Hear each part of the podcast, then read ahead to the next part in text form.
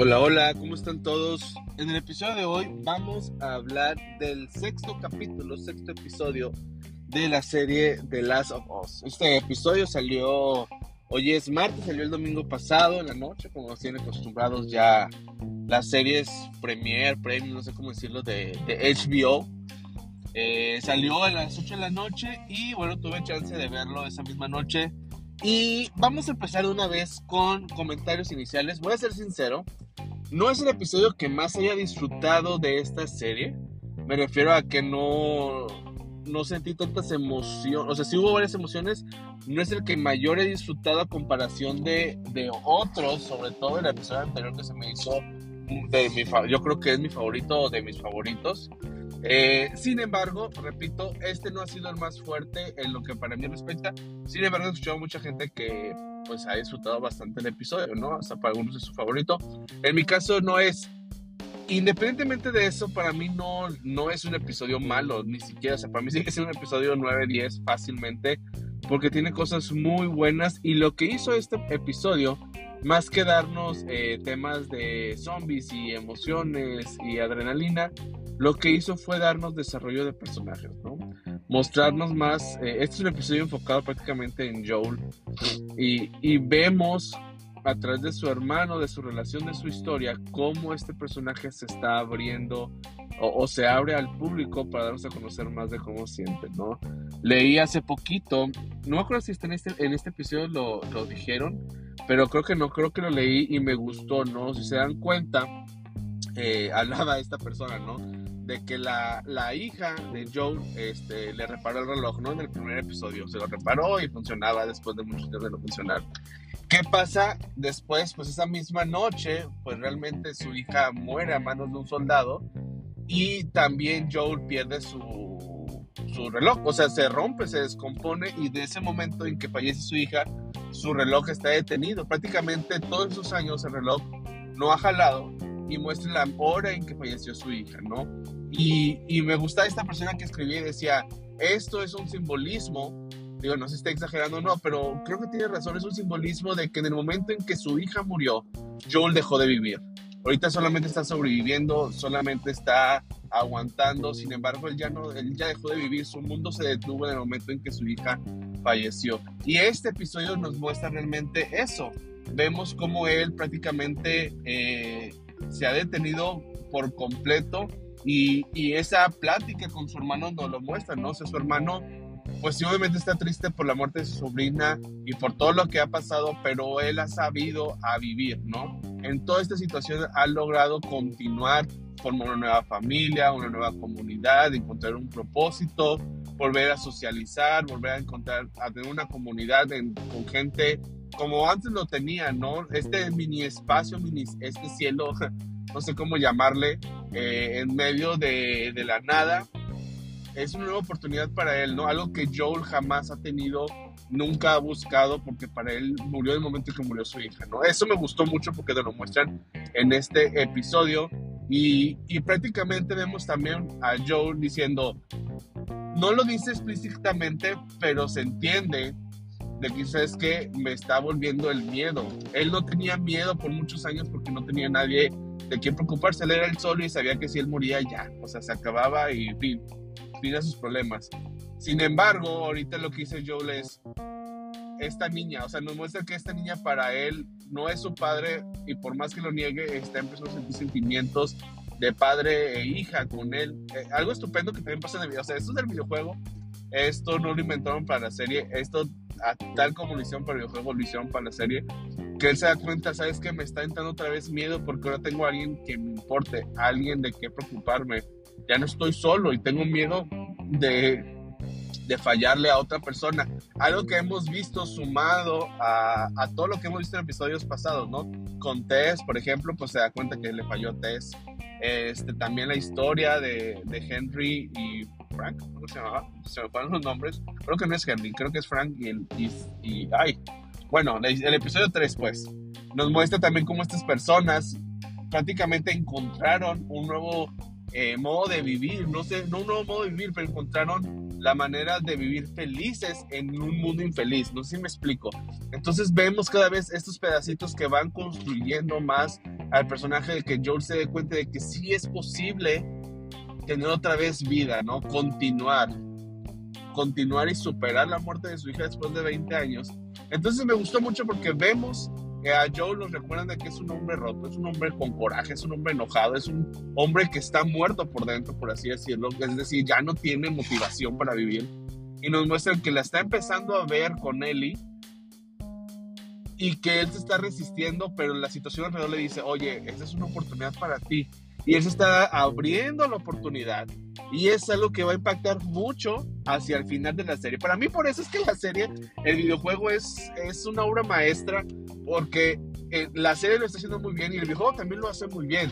Demostrarte este Joel eh, así como lo vemos, así todo cerrado, todo eh, pues prácticamente que no ha superado lo de su hija y que en este mundo no encuentra felicidad y que hacia, con toda esta aventura él se está abriendo a tener una relación con Ellie al estilo padre-hija y que al final eso impacta mucho en la, en la película, en, el videojuego, en la primera temporada, y obviamente esto tiene consecuencias en el segundo juego, ¿no? Por mí, para mí, lo que han hecho en este episodio, aunque, repito, no lo he disfrutado al 100, a lo mejor es el mood, a lo mejor estaba muy cansado, no lo sé, pero para mí sigue siendo un episodio 9, 10 fácilmente, porque lo que hacen es seguir construyendo y construyendo. ¿Por qué? porque esto nos va a hacer más claro al fin, el final de la serie, ¿no? Y obviamente, como digo, impacta para la segunda temporada. Entonces, este episodio me gustó, prácticamente el desarrollo del personaje. Vemos un poquito también, eh, pues obviamente a Tommy, a toda esta comunidad que ha encontrado tener una sociedad en medio de pues, este mundo caído. Vemos también a Ellie y cómo vemos la, no sé si es discrepancia o diferencia entre él y el resto de los niños, ¿no? De cómo el resto de los niños, pues los han tratado de mantener inocentes, este, que vean películas, que estén jugando, que, que vean qué ropa ponerse, el verse bien, o sea, como, la, como es, hoy, es hoy en día, ¿no? Y vemos cómo Ellie, pues se le hace todo súper raro porque toda su vida lo que ha hecho es tratar de sobrevivir, ser ruda. Sabe que para, para sobrevivir este mundo tienes que ser rudo y sobreponerte. Y a veces tienes que ser violento y que no importa la ropa, al fin de cuentas lo que ocupas es abrigarte y, y protegerte del frío y del calor, ¿no? Entonces vemos esta gran diferencia que Ellie nomás no, no se acomoda y como ella pues realmente no es un estilo de vida al que ella está buscando ella está como más admirando el estilo de vida de, vida de Joel, ¿no? Entonces me hizo, me gustó, se me hizo muy interesante toda esa perspectivas que hay entre ambos. Y pues obviamente tenemos el, el, final, ¿no? Donde le pide Joel a Tommy, tú llévala, prácticamente es decir, yo no puedo cuidarla, o sea, me da miedo perderla, me está entrando pánico, no puedo seguir luchando con esto, llévala tú tenemos esta gran escena donde pues él le dice y a Joe, no, oye, este, ¿por qué te deshaces de mí? Me da más miedo que te deshagas de mí porque toda mi vida he perdido gente. Yo, que te deshagas de mí para mí es, es lo peor, ¿no? O sea, prácticamente ella está sufriendo el saber que ahora la está, está perdiendo otra persona, ¿no? Joel que ha pasado más de tres meses juntos. Entonces, pues para los dos es una lucha el estar separados, esto a mí me gustó mucho y Joel decide quedarse este, con ella, ¿no? Entonces, eso también, digo, pasa en el juego, me gustó esa, eh, la escena que hicieron aquí y pues obviamente tenemos esta conexión con otra parte. Yo pensé que se iba a acabar donde pues los dos se van del campamento, ¿no?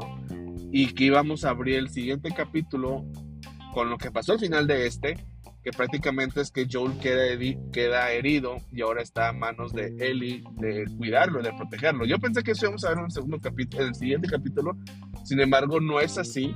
Sin embargo, se adelantan y nos muestran un final en que pues ahora Joel está, está, está herido y, y, no puede seguir cuidando a Ellie y ahora es responsabilidad de Ellie el cuidar de ambos, ¿no? Y a partir de aquí es donde para mí el videojuego se pone súper emocionante hasta que se acaba.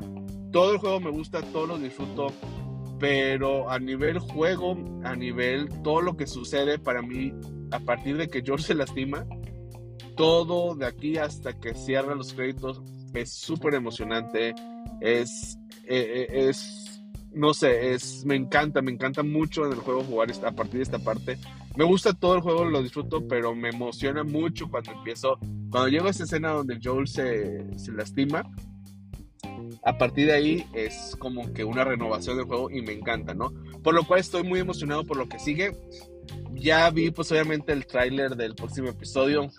Ojo aquí, no van a continuar todavía con la historia, lo que van a hacer es contarnos la historia de Ellie, cómo se mordió, digo, cómo se mordió, cómo la mordieron y cómo, qué le pasó antes, ¿no? O sea, cómo estuvo su historia este, con Riley que de hecho es un DLC en el juego, o sea, no está en el juego principal, pero después lo sacaron y tú puedes comprar el DLC y este, jugar y conocer la historia de, de Riley y, de Ellie. Aquí lo que van a hacer es sacar en el episodio 8, obviamente, perdón, 7, obviamente nos van a conocer ahora la perspectiva de Ellie, una nueva, una, eh, vamos a conocer más a fondo y por qué es como es y por qué sufre de abandono y por qué sufre ese tipo de cosas, lo cual creo que está chido.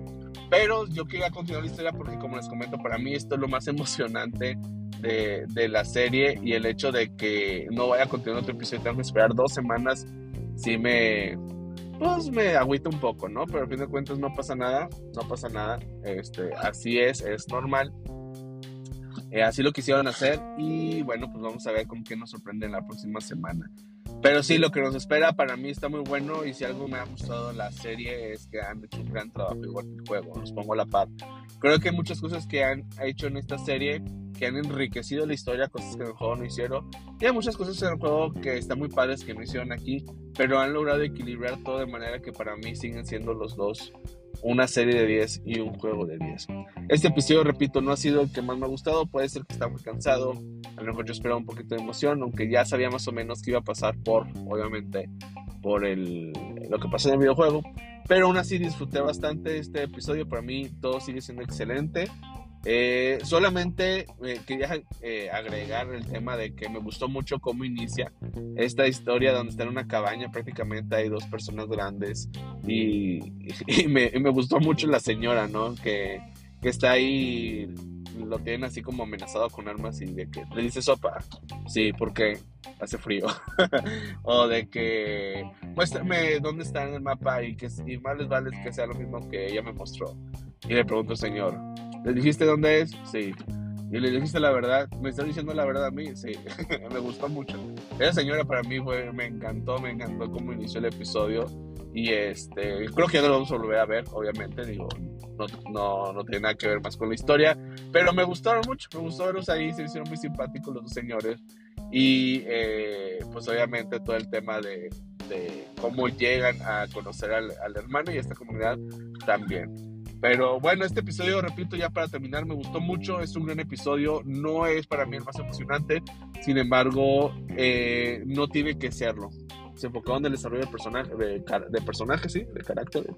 De personajes, perdón, de la historia, de darnos más profundidad de Joel y mostrarnos este Joel que se está abriendo ya a ver a Ellie como pues como una hija y no nada más como un car una carga como nos lo muestran al principio, ¿no?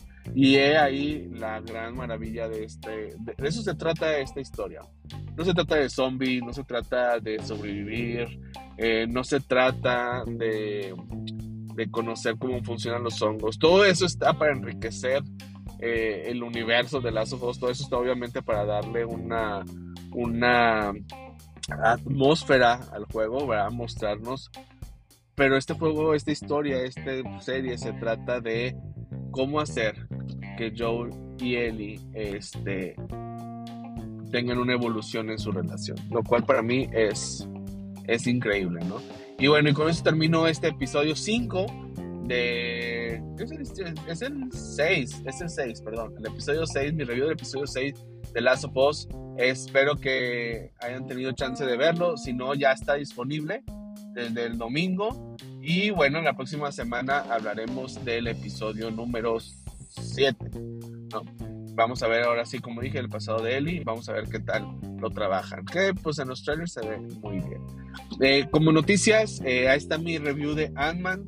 Lo pueden ir a ver. Este, es la última película que fui a ver. Creo que este año, al principio, sobre todo los primeros seis meses, eh, muy probablemente bajen la cantidad de de películas que puedo ir a ver por el tema de que acabo de ser papá. Entonces ahora sí que mis películas tienen que ser súper escogidas.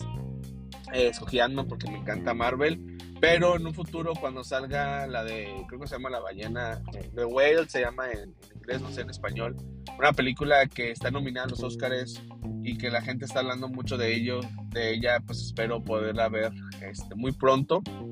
Eh, igual no en el cine, pero la quiero ver aunque sea en la televisión en algún comprarla digital o verla en alguna plataforma. También tenemos la película de Tar, que es a la que más emocionado estoy porque me encanta Kate Blanchett, que Blanchett, no sé cuál sea la, la acentuación correcta, pero esa es una película que estoy esperando demasiado. Este, probablemente vaya a ganar el Oscar a Mejor Actriz, está nominada, probablemente lo vaya a ganar. Y bueno, e, entre esas hay, hay muchos otros, ¿no? Está, no sé, tiene un nombre medio raro, los Banshin of Hiroshima, no sé cómo se pronuncia ni cómo es, pero también ha hablado mucho, se han hablado muchas cosas de esta película con Colin, Colin Wilfer, no, se me fue el, Colin, se fue el nombre del, del actor, perdón, es que acabo de otras películas y como que las traigo en mente, ¿no? Pero se acaba de hablar de, Hay muchas películas ahorita por ver, muy buenas todas. Entonces aprovechen para ir al cine, ustedes que pueden, y disfruten. Con esto termino este review, muchas gracias por escuchar. Nos vemos en el próximo, hasta luego.